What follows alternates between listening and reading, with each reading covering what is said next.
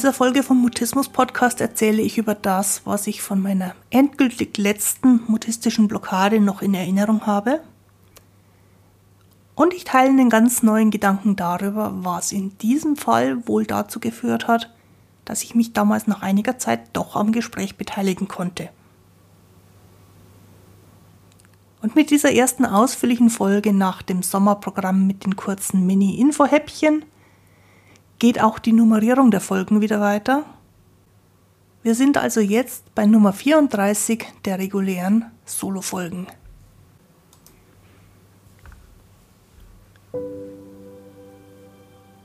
Ich bin Christine Winter und ich hatte selektiven Mutismus, bis ich Mitte 30 war.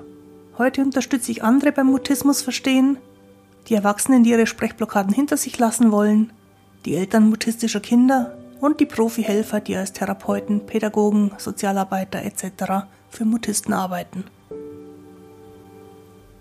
Mutismus bedeutet, dass Kommunikation nicht geht, obwohl du eigentlich schon sprechen kannst. Aber je mehr du es willst, desto weniger geht es. Mutismus ist das medizinische Wort für psychisch bedingte Sprechblockaden. Grüß dich und schön, dass du da bist. In dieser Folge vom Mutismus Podcast erzähle ich dir von meiner allerletzten Sprechblockade und von der neuen Antwort auf die Frage, was da anders war als sonst. Darauf bin ich nämlich erst vor wenigen Tagen gekommen. Und wenn du mir anschließend deine Gedanken dazu erzählen oder schreiben würdest, würde ich mich sehr freuen. Los geht's, lass uns über Sprechblockaden reden. Von den Fragen, die mir immer wieder gestellt werden, ist eine für mich immer besonders herausfordernd, nämlich die nach der allerletzten Blockade. Der Grund, dass ich mich an diese letzte Situation, in der ich nicht sprechen konnte, so erinnere, ist nicht, dass ich gewusst habe, es würde die letzte sein. Zwar war damals die Wahrscheinlichkeit schon nicht mehr allzu groß, dass es im Alltag passieren würde, aber es hätte jederzeit noch sein können. Und ich erinnere mich auch nicht deswegen daran, weil ich dann plötzlich gewusst habe, wie ich jetzt damit umgehen soll. Oder dass ich irgendwie vorhersehen konnte, wie das Ganze laufen würde. Es hätte also durchaus auch sein können, dass es ein ganz stinknormaler Alltagsmoment gewesen wäre, an den ich mich nachher überhaupt nicht erinnert hätte. Der Grund, warum ich mich auch jetzt heute im Rückblick zehn Jahre später noch ganz gut daran erinnern kann, ist, dass die Blockade vor und während einer wichtigen beruflichen Situation aufgetaucht ist. Und zwar vor einer Besprechung, für die ich damals viel Verantwortung hatte.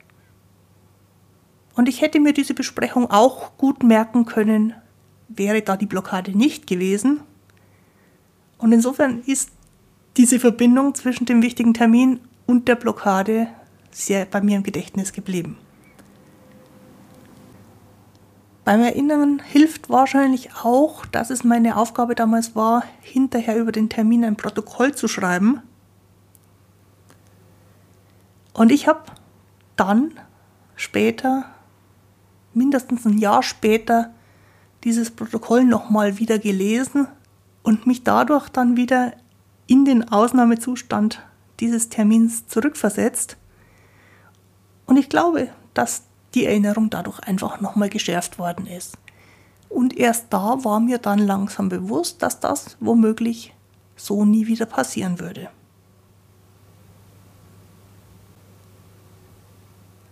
Ich erzähle die Geschichte mal so, wie ich sie schon viele Male in kleinen Abwandlungen erzählt habe. Ich war Mitte 30.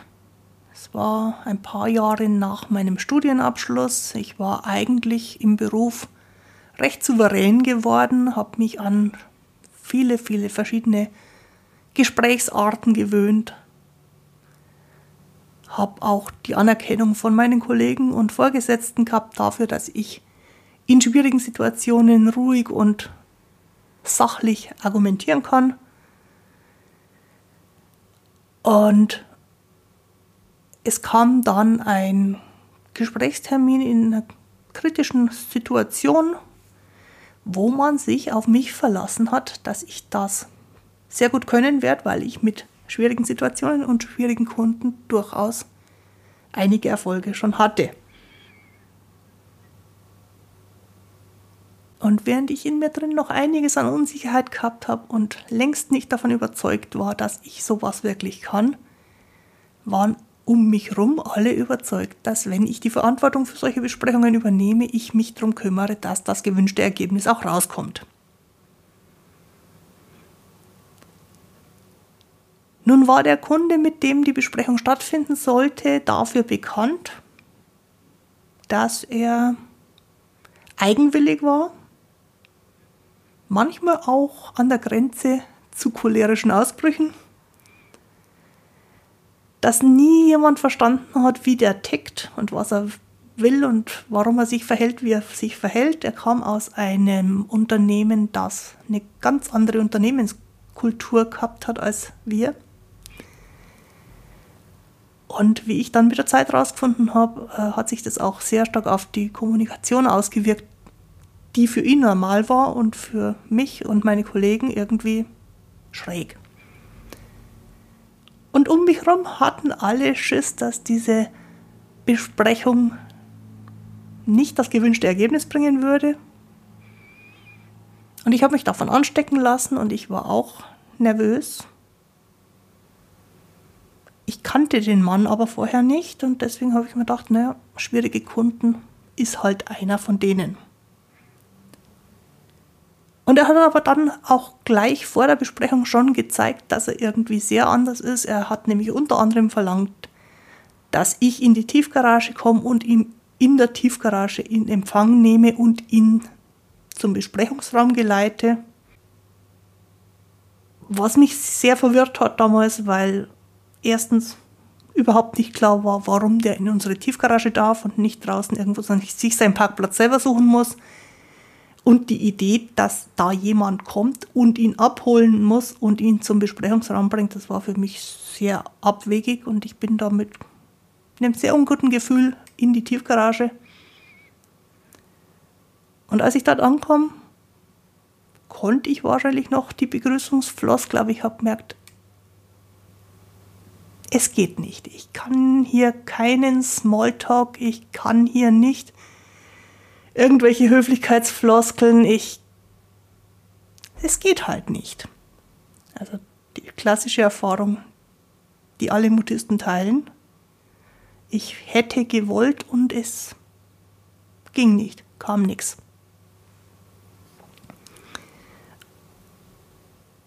Ob er davon viel gemerkt hat, weiß ich im Rückblick gar nicht, weil er mich sehr zugetextet hat und ich dann halt neben ihm her die Treppe hoch zum Besprechungsraum getrabt bin und ihn dort wortlos abgestellt habe. Glücklicherweise war meine Vorgesetzte schon da und die beiden sind sofort ins Gespräch gekommen, sodass wohl niemand bemerkt hat, dass ich gerade verschwunden bin.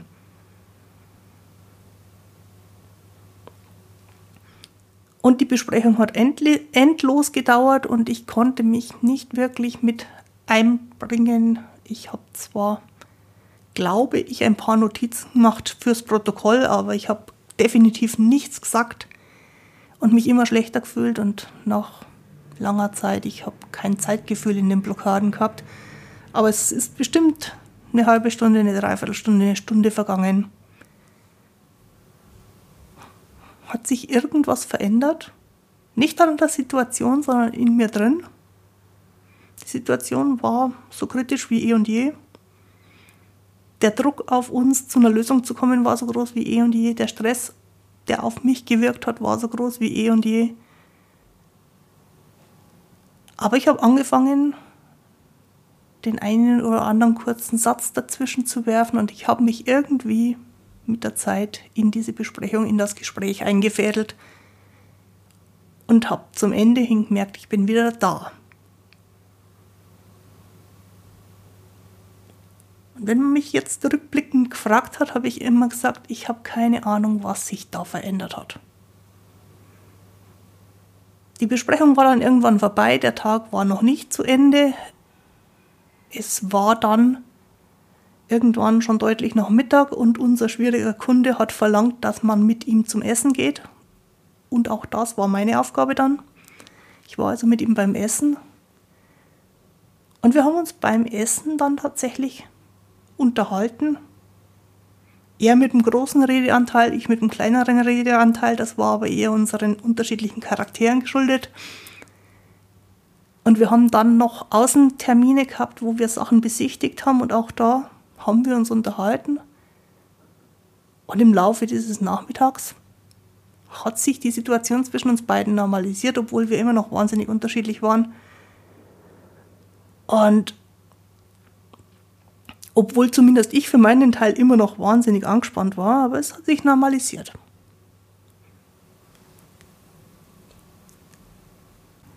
Dadurch, dass ich die Geschichte häufig erzähle, habe ich auch einige Gedanken darüber zusammengesammelt, warum in diesem Moment, in dieser Situation am Anfang der Besprechung nichts mehr ging bei mir.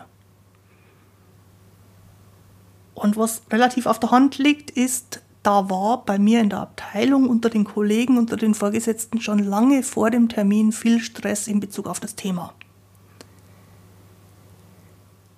Und man hatte mich zur Verantwortlichen für den Verlauf dieser Besprechung erklärt, weil ich gut mit den schwierigen Kunden war. Der Erwartungsdruck und der Leistungsdruck auf mich war also enorm, damit ich der Erwartung gerecht werde. Und wir wissen, Druck und Stress, das sind die Zutaten für mutistische Blockaden. Das war also wenig überraschend. Dass der Kunde bekannt war für sein unfreundliches Auftreten, und es ja auch bewiesen hat mit der Erwartung, dass ich ihn in der Tiefgarage abhole, hat sicherlich dazu einen Beitrag geleistet. Aber im Grunde war ich an schwierige Kunden und merkwürdige Anforderungen seit langem gewöhnt und eigentlich auch ganz gut im Umgang mit sowas. Letztlich war also die Antwort auf die Frage, warum das da so war, immer keine Ahnung. Und auch dieses keine Ahnung kennt jeder, der mit Mutismus zu tun hat. Mutisten können es nicht erklären. Ich auch nicht.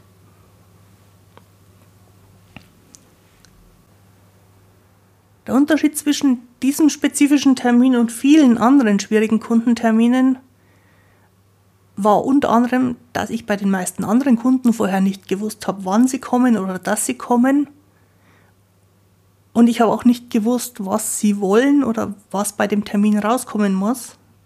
Das heißt, ich musste mich darauf einlassen und darauf automatisch reagieren, was halt passiert bei Kundenterminen. Hier war es anders. Hier habe ich versucht, die Situation zu kontrollieren und das vorher abgesprochene gewünschte Ergebnis herbeizuführen.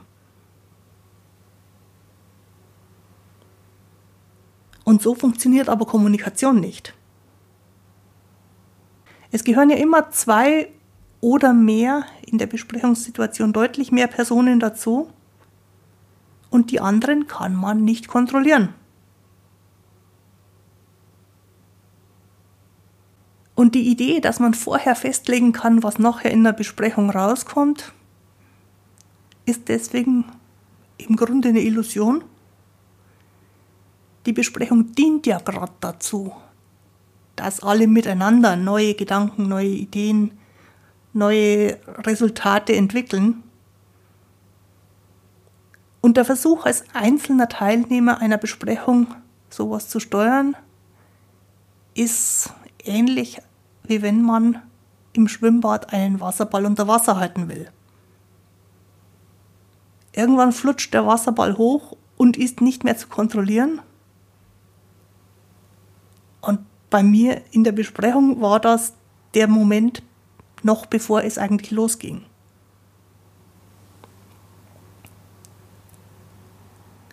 Und als ich die Kontrolle über die Situation verloren hatte, war ich dann endgültig verstummt. Für einen Zeitraum, der sich für mich unendlich lang und gleichzeitig komplett zeitlos angefühlt hat. Die Besprechung bevor wir dann zum Mittagessen und zu den Außenterminen gegangen sind, hat sicher mehr als drei Stunden gedauert. Und irgendwann im Verlauf konnte ich auch wieder aktiv daran teilnehmen.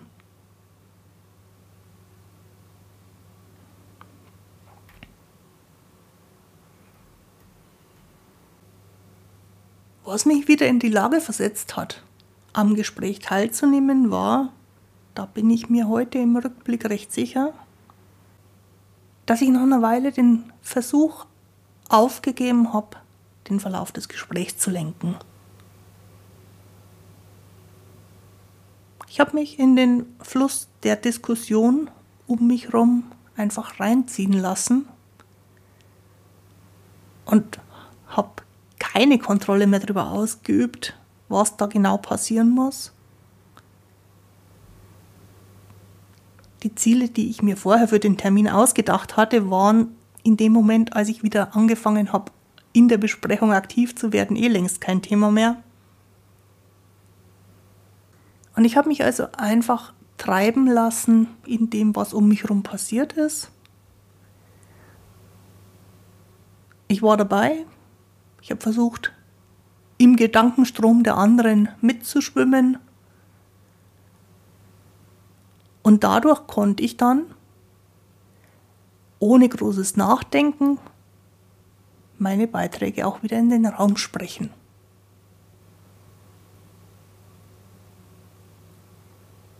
Was ich für diesen gesamten Tag ausschließen kann, ist, dass ich da entspannt war.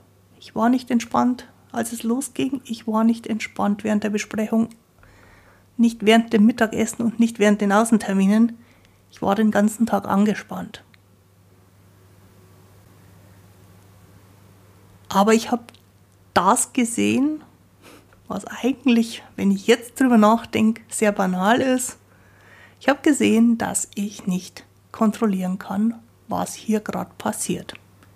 Dass ich deswegen diese Energie für die Kontrolle über die Situation aufgeben kann. Und ich habe mich auch darauf eingelassen, wenn da mal keine Worte waren.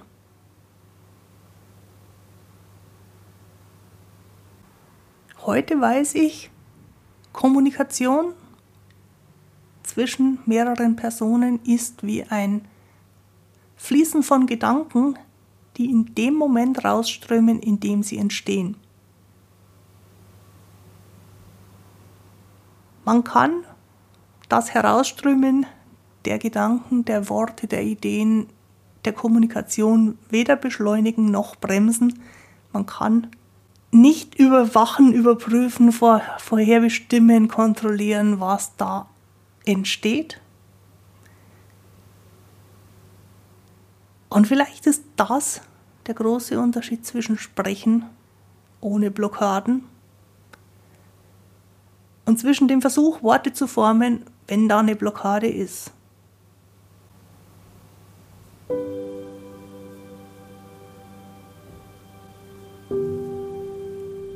Welche Überlegungen löst meine Geschichte, meine Erzählung bei dir aus? Ich mag es, wenn wir über neue Erkenntnisse und Geistesblitze miteinander in Kontakt kommen und wenn sich dadurch dann wieder weitere Experimente, Lösungen oder Gedankengänge entwickeln, auf die jede von uns alleine nie gekommen wäre. So ist übrigens auch diese Folge entstanden. Eine Podcasthörerin hatte mich angeschrieben und unter anderem den Gedanken gehabt, dass doch irgendwas anders gewesen sein muss, wenn ich in dieser allerletzten Sprechblockade erst handlungsunfähig war und dann irgendwann doch am Gespräch teilgenommen habe.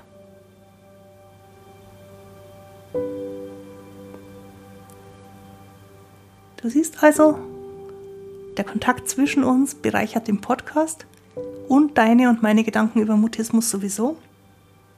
Und wenn wir zwei uns unterhalten wollen, dann kannst du einfach nach einem Termin in meinem Online-Kalender schauen auf christinewinter.de-gesprächstermin. Oder wenn du lieber schreibst, dann findest du auf der gleichen Seite ganz unten auch einen Link zu meinem Kontaktformular.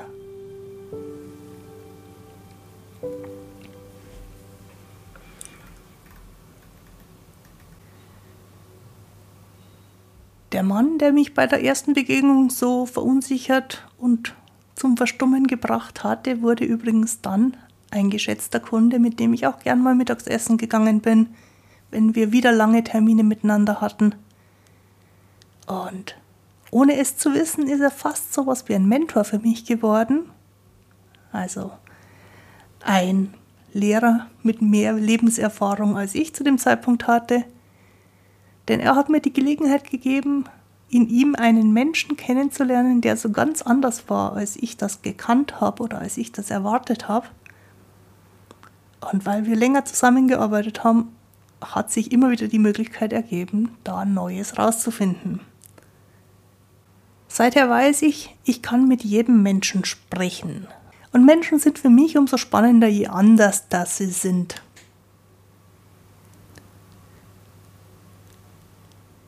Und mir ist klar, dass ich Kommunikation kontrollieren kann, war eine unsinnige Erwartung. Und die hat zwangsläufig zu Überforderung und Hilflosigkeit führen müssen.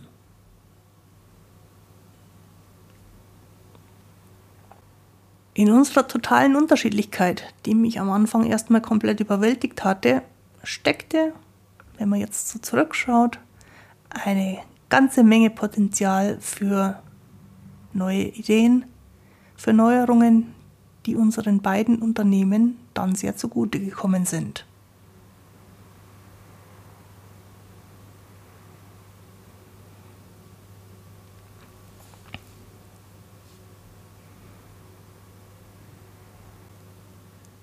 Zum Ende dieser Folge würde ich vorschlagen, dass du anstelle einer Zusammenfassung von mir mal kurz bei dir schaust, was du aus meiner Geschichte für dich mitnimmst. Ich freue mich, wenn du mir schreibst oder wenn wir uns sprechen, denn ich finde es unglaublich spannend, wenn wir miteinander diese Gedanken weiterentwickeln. Lass uns über Sprechblockaden reden.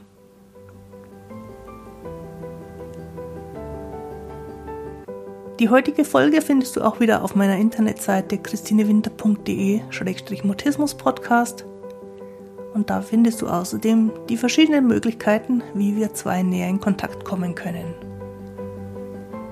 Jetzt wünsche ich dir eine gute Zeit. Bis zum Wiederhören. Tu dir gut. Deine Christine Winter.